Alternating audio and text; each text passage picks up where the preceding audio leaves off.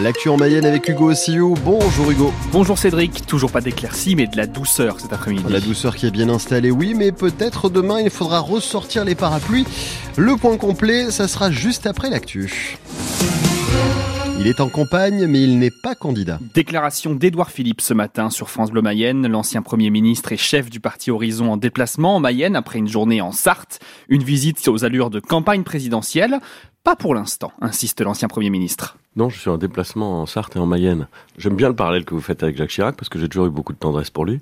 Euh, et puis parce que je trouve que le temps qu'il passait à rencontrer euh, ses concitoyens et à, et à se perdre dans les méandres du pays est euh, quelque chose d'assez inspirant, en tout cas qui m'a toujours frappé. Mais pour autant, sur le bulletin d'adhésion de, de, votre parti, Horizon, on peut lire euh, Préparons-nous pour faire gagner la France euh, vous y êtes candidat qui... à, à, à l'élection de 2027, à l'élection présidentielle. Mais, mais j'ai aucun problème à dire qu'en effet, je me prépare.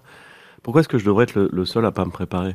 Madame Le Pen, elle se prépare. Quand vous pensez qu'il euh, y a des échéances importantes dans votre vie, dans la vie euh, de l'entreprise dans laquelle vous travaillez, dans la vie de l'association que vous gérez, dans votre vie personnelle. Quand on se prépare. Que... Et pourquoi ne pas bah, le voilà, dire euh, clairement bah, bah, je, que je vous êtes candidat Qu'est-ce que vous voulez que je dise plus clairement que ça? Que vous vous préparez, que vous êtes candidat donc? Non, je suis pas candidat, je me prépare. La vidéo est sur francebleu.fr avec France 3 Pays de la Loire. La FDSEA annonce un vendredi noir pour les grandes surfaces. Le syndicat d'agriculteurs annonce des opérations d'étiquetage et de sortie de rayon des produits étrangers. Sont visés le Leader Price de Saint-Pierre-Denis à 11h, mais aussi le Super U d'Ernay et le Leclerc de Saint-Berthevin à 14h30. Pour la FDSEA, toutes ces grandes surfaces mentent et font vivre la concurrence déloyale.